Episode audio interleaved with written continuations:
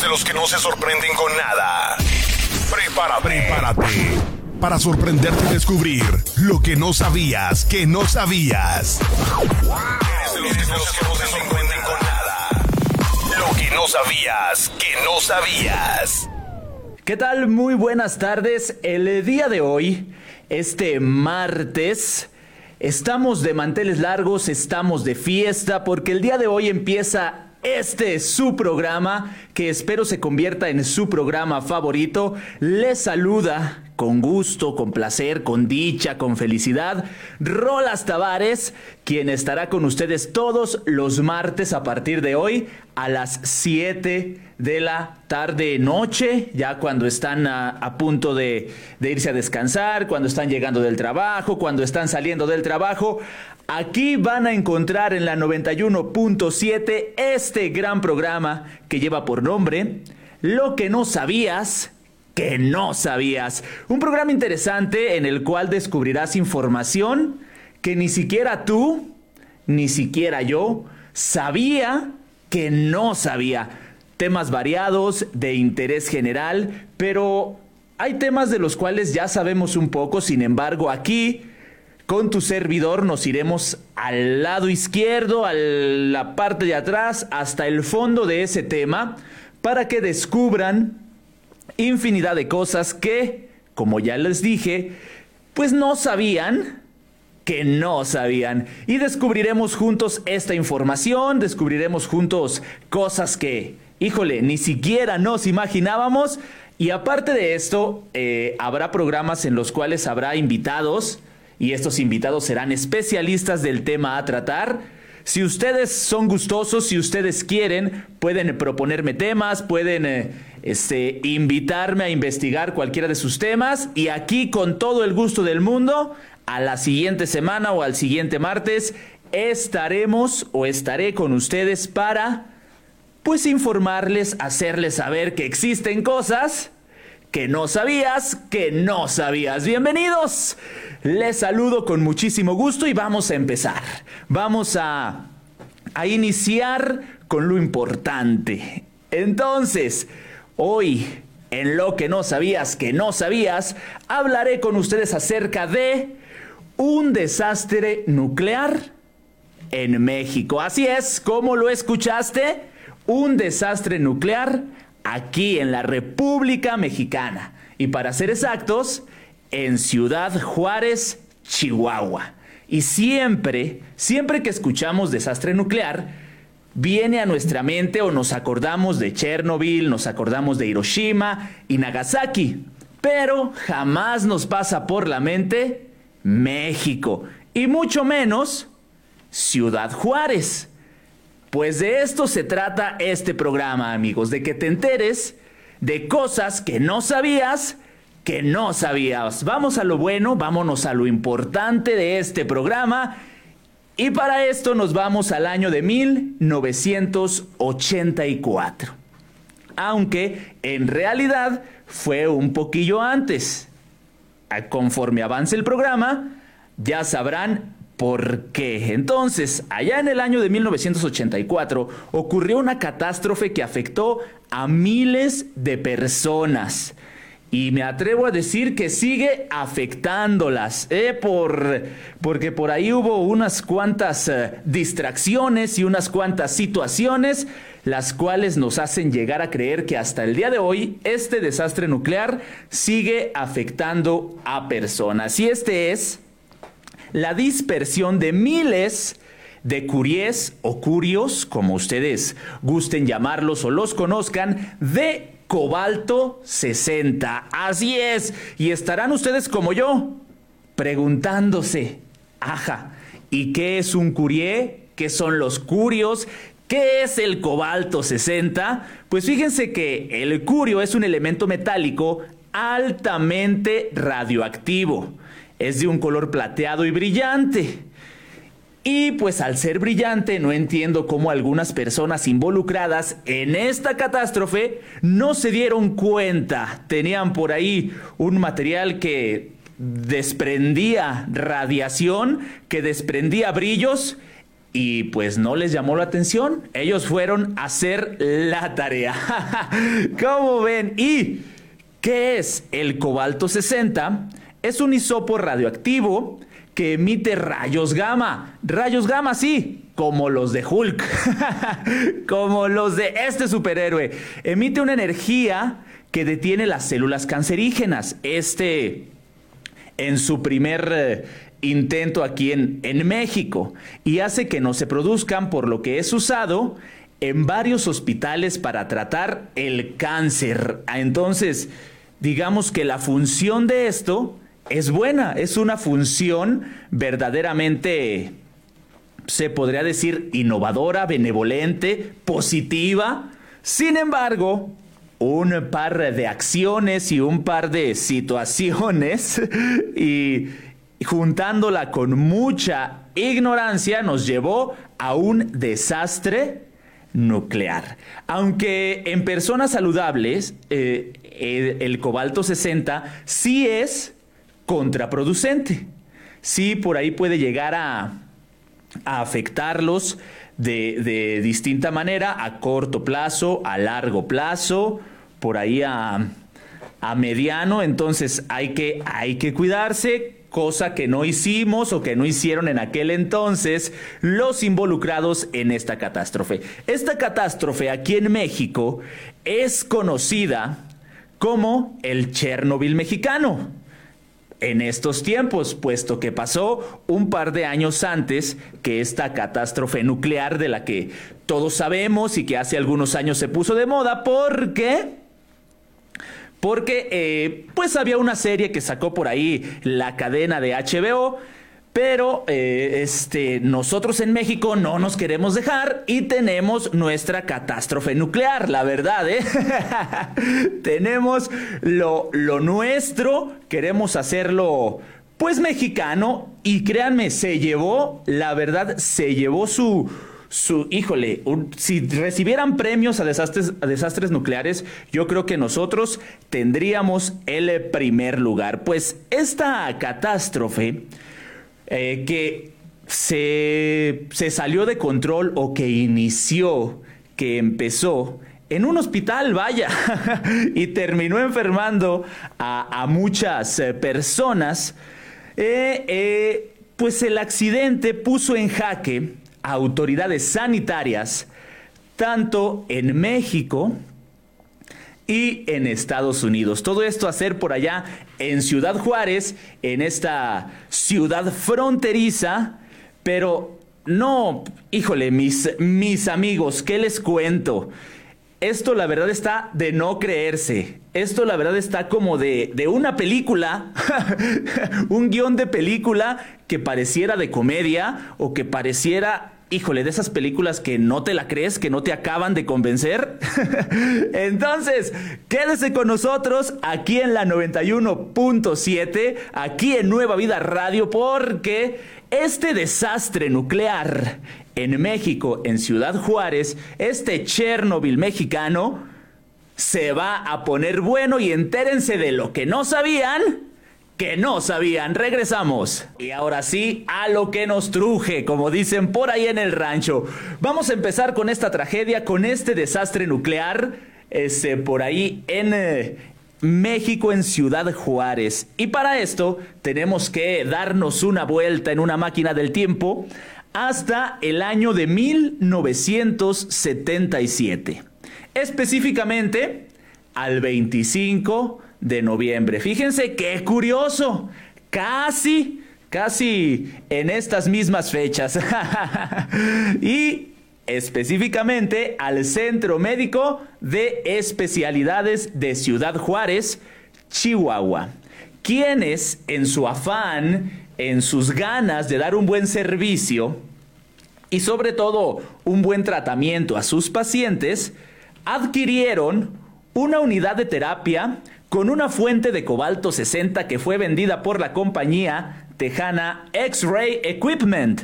Pero aguanten, aguanten. Esta unidad, con una fuente de cobalto 60, la adquirió el Centro Médico de, de Especialidades de manera ilegal. De forma, no tenía los permisos adecuados, no tenía las autorizaciones, no fue alguien a ver qué onda con esto, no fue alguien a decir, no, sí, vamos, fírmale, está bien hecho y todo el rollo. No los tenían, no se hicieron, pero al final de cuentas se llevó a cabo la compra-venta.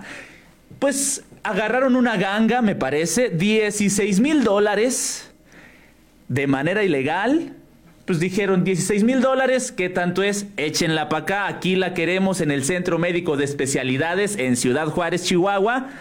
Pues ¿por qué? Porque México y la compraron, la trajeron a Juárez.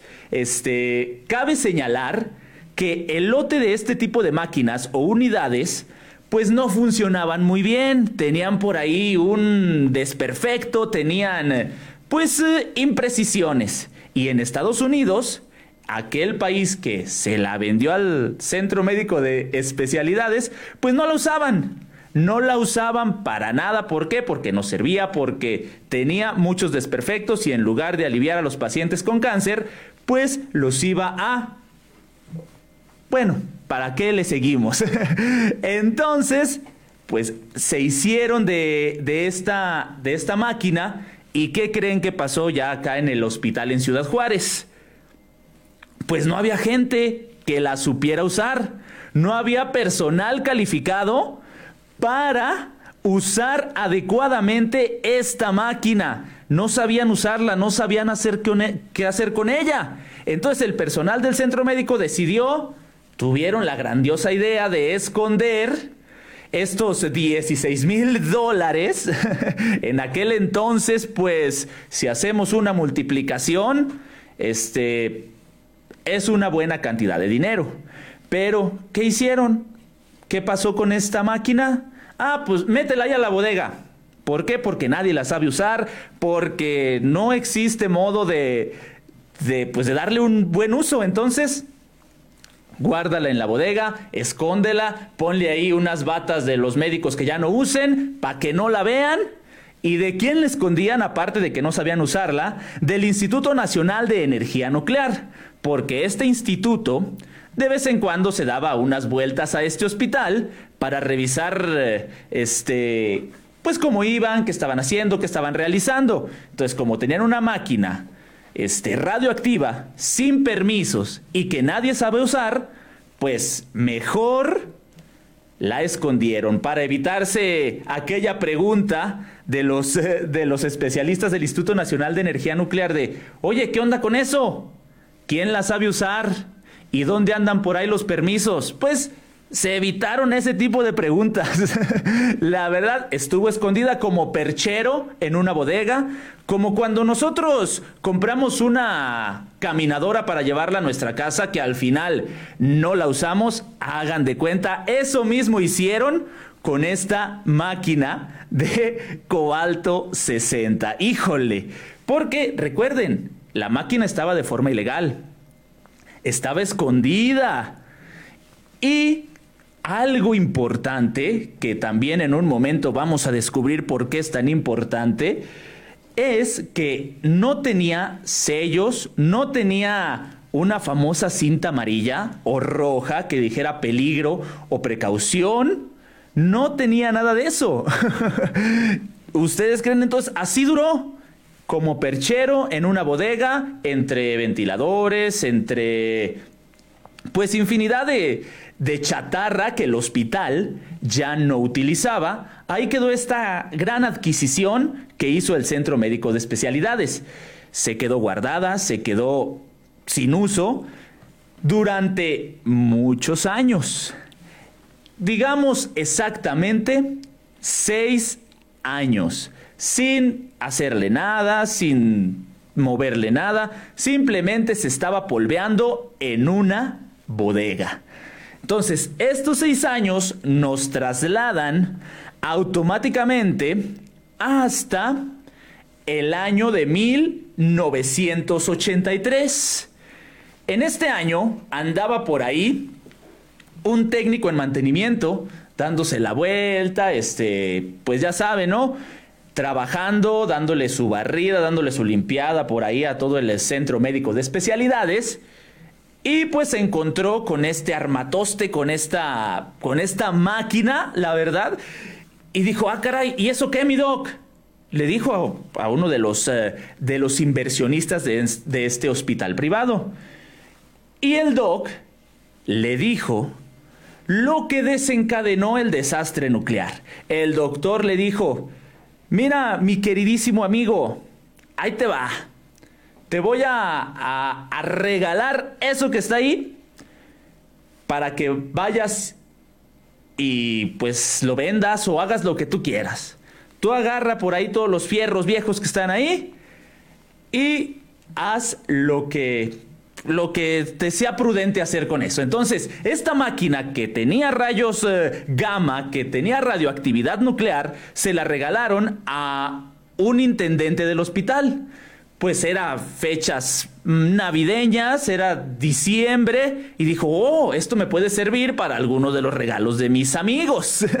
y aquí es donde empieza el regadero de partículas radioactivas por todo Ciudad Juárez y después de ahí por todo México, de lo cual nos vamos a enterar Después de esta pausa, vamos con nuestros patrocinadores y regresamos. Sigue descubriendo lo que no sabías que no sabías.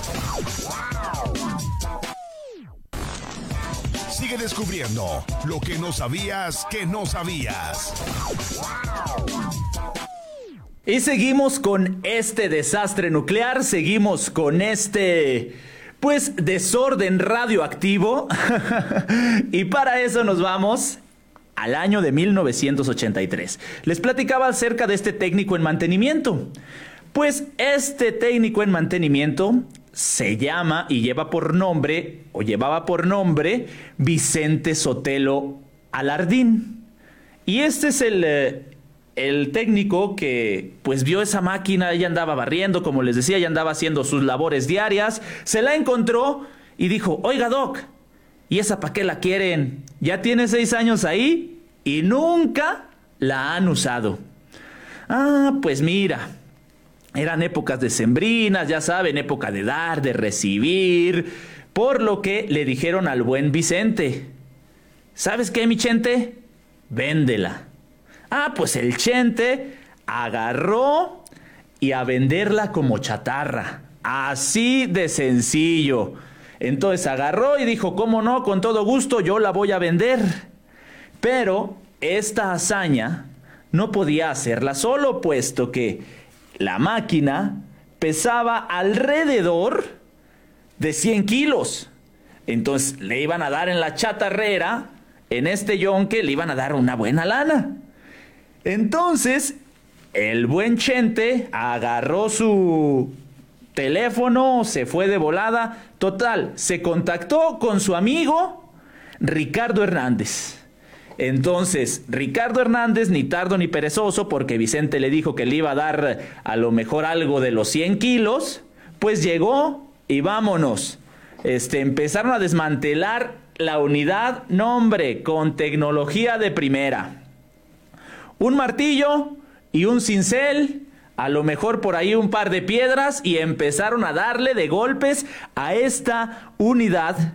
Regresamos de 16 mil dólares, que era para tratar el cáncer, que no se estaba usando, que tenía material radioactivo adentro. Entonces, en cada golpe que Chente y Richard le daban, pues allí iba aventando balines radioactivos balines por aquí, balines por allá, y ellos ni cuenta se daban, ya estaban todos verdes, como el señor Burns por ahí en el bosque, si se acuerdan de eso en Los Simpson, entonces así estaban ya los dos, pero ni cuenta se daban, ellos iban por su dinero a la chatarrera, por ahí, por ahí al yonque. Entonces, después de darle de martillazos, de darle de cincelazos, pues sacaron el cilindro lleno de material radioactivo de cobalto 60. Este cilindro estaba lleno de balines de un milímetro de diámetro. Híjole, y pues cuando le estaban desmantelando, los balines, conocidos como bellets, se iban saliendo. Iban brincando aquí y brincando allá. Y así como pudieron estos dos compadres, pues agarraron eh, este cilindro, lo subieron a una camioneta, a una pickup.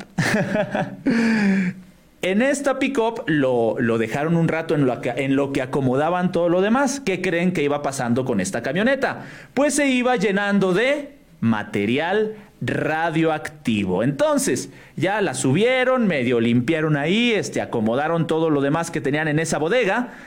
Y le dice Chente a su amigo, vámonos, yo conozco un yonque donde nos lo van a pagar bien. Y se fueron directo y sin escalas al yonque Fénix, un deshuesadero. En este deshuesadero mezclan todos los fierros para que les den otro uso. Ojo aquí, ahorita vamos a volver a mencionar esto.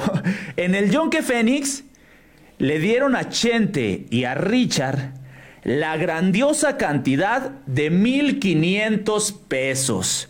1500 viejos pesos. Ay, ahí no sé si, si por acá el Inge o alguien de los más antaños nos pueda decir a cuánto equivalía esto. Pero antes de recibir esa recompensa, o antes de recibir los 1500 pesotes que les dieron por este cilindro lleno de material radioactivo, pues estos dos hombres pasaron por las calles de Juárez. Desde el Centro Médico de Especialidades hasta el Yonke Fénix. Digamos, atravesaron por ahí un par de calles. ¿Y qué pasó en estas calles? Empezó el regadero de radioactividad. Híjole, ahí empezó.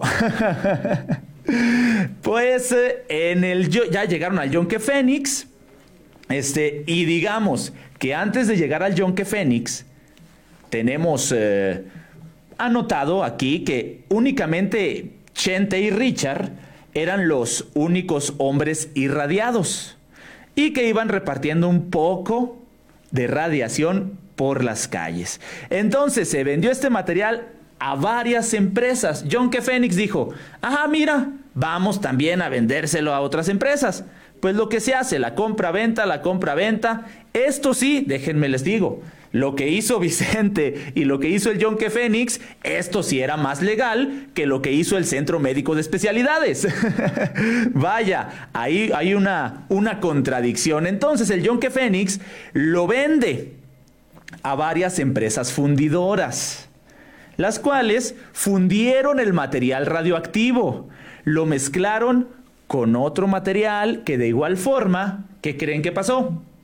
Se contaminó, se llenó de material radioactivo también y pues, eh, híjole, se hizo una repartidera y se hizo un regadero de cobalto 60 de material radioactivo. Las fundidoras son Aceros de Chihuahua SADCB, Achiza y Falcón Juárez, quienes usaron este material radioactivo para fabricar bases para mesas y varillas de acero corrugado utilizados en la construcción de edificios.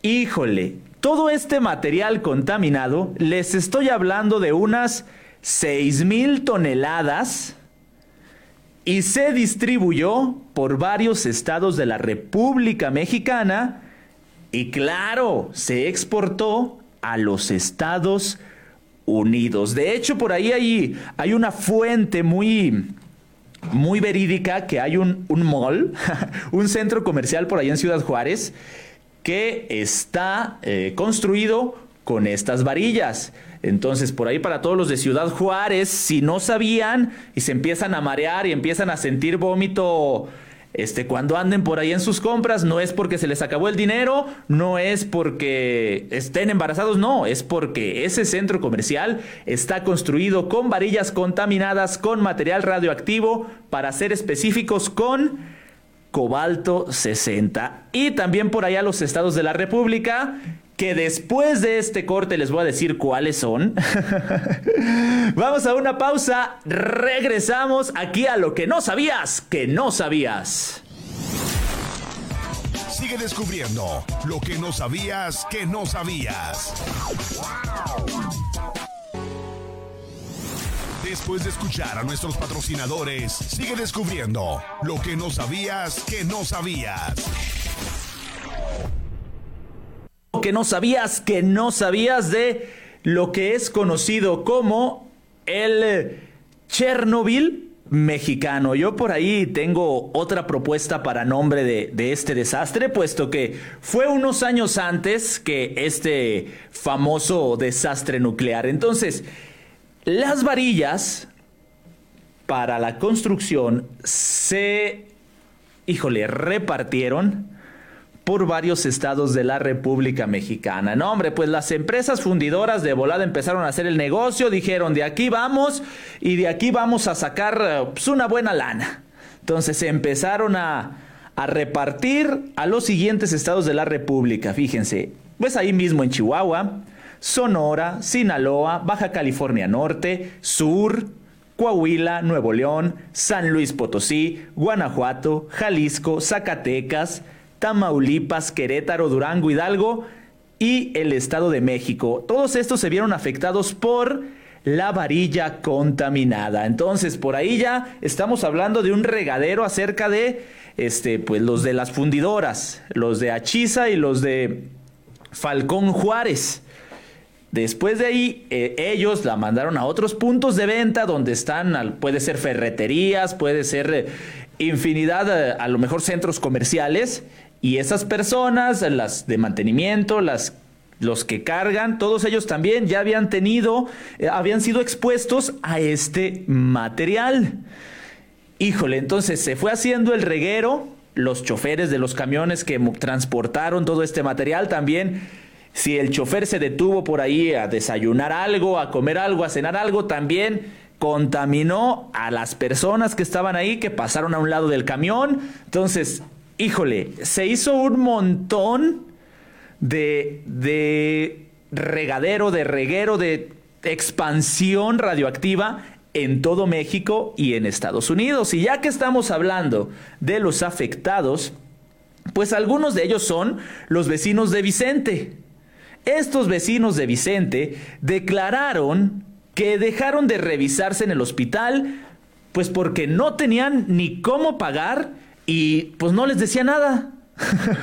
y no tenían cómo pagar tampoco el transporte, porque a, algunas de las de las declaraciones de estos afectados es que pues nomás íbamos, nos sacaban sangre, pero no nos decían qué qué teníamos no nos decían absolutamente nada. Según el doctor del Centro de Ciencias Nucleares, es muy difícil calcular cuántas víctimas hubo a largo plazo, dada la exposición a la radiación y a la cantidad de radioactividad. Entonces, ese doctor sí sabe, ¿eh? sí sabe de lo que está hablando, pero no sabe a cuántas personas llegó y yo creo que sigue llegando este desastre nuclear. Y fíjense que también se calcula que aproximadamente unas mil toneladas de varilla nunca se recuperaron.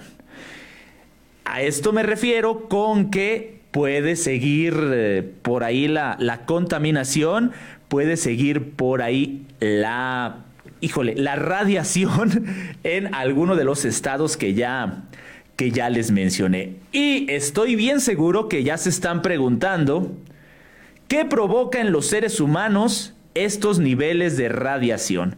Pues ustedes eh, han eh, asistido o han tenido la, la suerte o la mala suerte de sacarse una radiografía. Muy bien, pues hagan de cuenta que se sacaron miles de radiografías en un día. Toda la exposición radioactiva pues sí afecta y afecta mucho. A corto plazo, los síntomas son visibles como quemaduras, vómitos y lesión medular, cefaleas, por ahí dolores de cabeza. Híjole, a mediano plazo, la radiación puede provocar esterilidad provisional, quemaduras y alteraciones en el sistema nervioso. Sin embargo, el daño más grave que sufrió la población fue la exposición a largo plazo, una menor radiación, pero constante durante 30 o 40 años puede provocar leucemia, anemia, cáncer. Miren qué curioso, lo que se supone que iba a curar esta máquina terminó pues provocándolo. Daño medular severo, cáncer de huesos y desórdenes genéticos hereditarios. Híjole, entonces por ahí está una de las eh, causantes de tantas enfermedades. Entonces, una unidad que se adquirió y se llevó a Ciudad Juárez de forma ilegal para tratar el cáncer, resultó hacer todo lo contrario, pues muchas personas estuvieron expuestas. Infinidad de personas, la verdad es incontable las personas que se expusieron y aquí lo vamos a descubrir. ¿Se acuerdan de la pick-up? Esta camionetita que ayudó a Vicente y a su amigo Ricardo a trasladar el cilindro radioactivo del Centro Médico de Especialidades al, a el Yonke Fénix. ¿Se acuerdan? En esta camioneta, pues al querer regresar al Centro Médico de Especialidades, porque también eh, cabe destacar que esta camioneta era de la empresa del hospital privado, Centro Médico de Especialidades. Se les descompuso. La camioneta se les descompuso unas calles eh, cercanas por ahí al Yonke Fénix, cercanas también a la casa del buen Vicente. Entonces, pues ahí la dejaron. Ah, pues se descompuso, ahí deja la camioneta, al cabo la empresa tiene muchas, no hay problema, hay que se quede. Ah, pues ahí la dejaron, siguieron con su vida, se repartieron los 1.500 pesos Vicente y su compañero, y ahí se quedó la camioneta y la camioneta estaba completamente contaminada. ¿Y qué pasa en México cuando está una camioneta ahí parada sin hacer nada?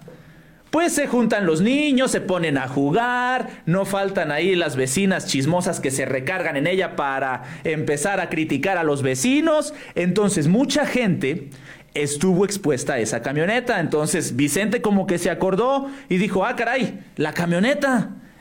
Fue por ella y cuando llegó, la camioneta ya no tenía batería. Que dijo, ah, ya no tiene batería, ya no ya no la puedo mover. Y pues la dejaron ahí otro rato. ¿Para qué? Para que los niños jugaran, se contaminaran, para que las vecinas chismosas se recargaran y se contaminaran. Entonces, esta camioneta fue también una fuente de radioactividad de, híjole, rayos que iban a convertir a todos en superhéroes. Entonces, pues ahí la dejaron por más tiempo y la dejaron más tiempo y la gente se seguía contaminando. Tenemos eh, más situaciones eh, eh, agradables, tenemos más datos y sobre todo tenemos más acerca de este desastre nuclear. Pero antes vamos con nuestros patrocinadores y regresamos a lo que no sabías que no sabías.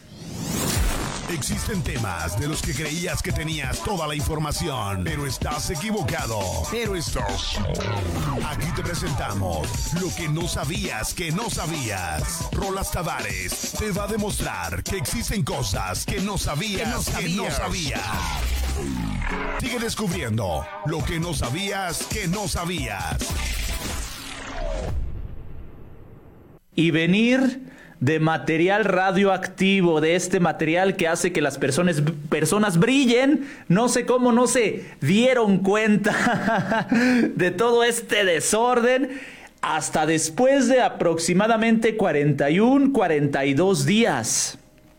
Porque fíjense que fue hasta el 16 de enero de 1984, ahora sí ya, ya llegamos este, al 1984, cuando todo esto empezó, en el 1977 cuando adquirieron la máquina de forma ilegal, cuando después en el, eh, en el 83 el buen Vicente y Ricardo pues decidieron venderla y ya, 40 días después del reguero de cobalto 60, de balines llenos de material radioactivo por toda la República y por parte de Estados Unidos, pues resulta este, que este 16 de enero del 84, pues las autoridades nucleares se dieron cuenta, pero ustedes, como yo, se preguntarán, ajá, ajá, ¿y cómo se dieron cuenta? ¿Cómo le hicieron? Fíjense que la verdad fue por pura casualidad. Fue porque en aquel entonces no existía Google Maps, no existía por ahí un GPS, entonces uno de los camiones de la empresa Achisa, pues se perdió, se desvió un poco de su destino y terminó extraviado pasando cerca del laboratorio nuclear de Los Álamos en Nuevo México. ¿Por qué es importante este lugar? Porque ahí se creó la primera bomba atómica. Entonces, este, iba pasando este camión lleno de varilla y de bases para mesas, pues contaminadas. ¿Y qué pasó? ¿Qué pasó por ahí con los detectores de radiación? Pues un detector de radiación tiene una plumita. Vamos a hacerlo aquí en, a la cámara. Aquí está tranquilo, no hay nada. Del otro lado tiene una calaverita. Ustedes saben qué significa la calaverita. Don Ramón nos lo enseñó en uno de los programas del Chavo del Ocho.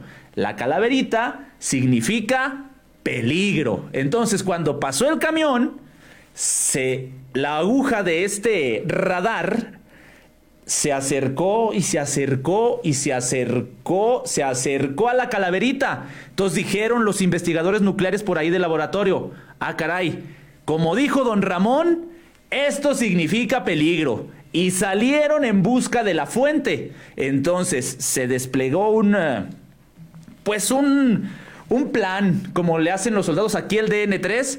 Todos los investigadores se pusieron sus, sus trajes, sus caretas, sus cubrebocas, todavía no estaban de moda como ahora, ¿eh? Entonces se pusieron todo esto y ¿qué creen? Se salieron a buscar y pues ahí llevaban el, el radiador, ahí llevaban por ahí el, el medidor y ahí iban, no, pues aquí, aquí, aquí, acá y donde más se acercó a la calaverita de peligro, ahí fue donde estaba el camión.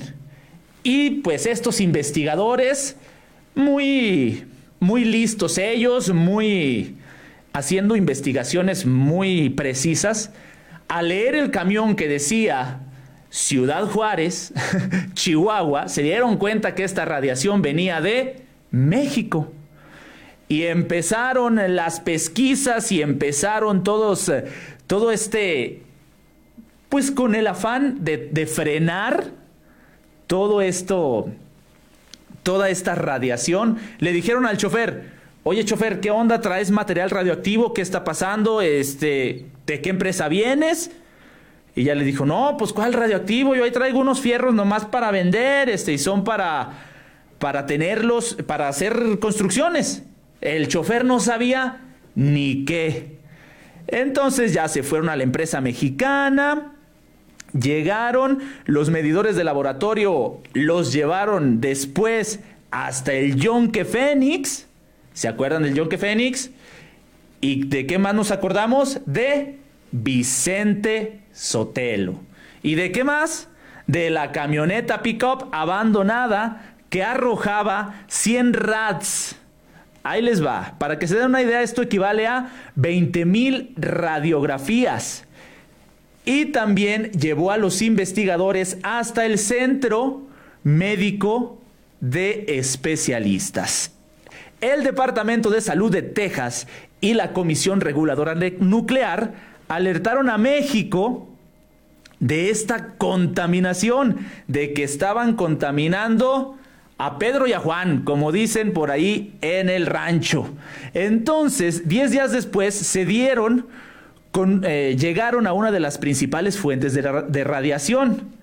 Como ya les dije, la camioneta Pickup, estacionada en la colonia Altavista en Ciudad Juárez, uno de los barrios más humildes de la zona.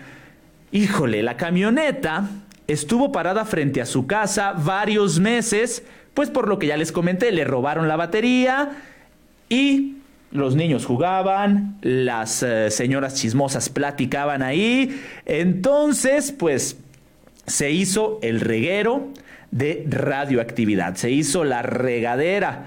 Pero pues ya estaban los expertos avisando, ya estaban los expertos, pues... Em, tratando de, hilar todos los puntos, a ver, Centro Médico de Especialistas, Yonke Fénix, las fundidoras, esta fundidora acá, esta fundidora acá, y empezaron a atar todos los cabos, todos los cabos que véngase para acá, que véngase para acá, que véngase para acá, y dijeron, híjole, pues todo esto lo tenemos que recuperar. Todas las varillas y todo lo que se pueda, hay que recuperarlos. Y empezaron a hacer las pesquisas. Aunque el centro médico intentó culpar a Vicente. El centro médico dijo, no, pues es que cómo decimos que teníamos una máquina ilegal aquí con nosotros. No, Vicente. Todo sobre Vicente. Y Vicente dice, él, eh, el, así tal cual, de su viva voz en una entrevista para la revista Proceso, dice, yo soy una víctima del problema. Los fierros me los regaló el jefe de mantenimiento. Me dijo, ahí están esos fierros, llévatelos para que saques palazodas. Así tal cual le, le, dijeron a Vicente y así tal cual inició este desorden e inició este problema. Los del Centro Médico de Especialistas querían sacar la bronca a un lado y lo culparon a él. A lo que eh, Vicente dice que lo querían obligar y al final de cuentas lo obligaron a firmar una declaración que decía que él se había robado la máquina. Pero a él nunca le avisaron que esa máquina tenía contaminación. La verdad, la máquina no tenía ni un solo letrero con una calavera o algo así. Entonces, pues Vicente, confiado, fue y la vendió y pues terminó en todo esto. Ya los especialistas estaban buscando todas las varillas, todas las toneladas de metal, de fierro que estaba contaminado para poder hacer lo propio. ¿Qué creen que fue lo propio? Se los digo después de esta pausa. Regresamos a lo que no sabías que no sabías. Sigue descubriendo lo que no sabías que no sabías. Sigue descubriendo lo que no sabías que no sabías. Regresamos a lo que no sabías que no sabías. Híjole, ya fueron muchas tragedias, ya fueron muchísimos afectados, afectadas, afectades, porque ahora hay que, hay que hablar inclusivamente. Después de todo esto, tanta tragedia, pues el, el material contaminado se, se rescató. La verdad se rescató una gran cantidad de varillas y bases para mesas, las cuales finalmente se enterraron en un lugar conocido como El Vergel en las dunas de Samalayuca, por allá también en, eh, en, Ciudad Juárez, en Chihuahua.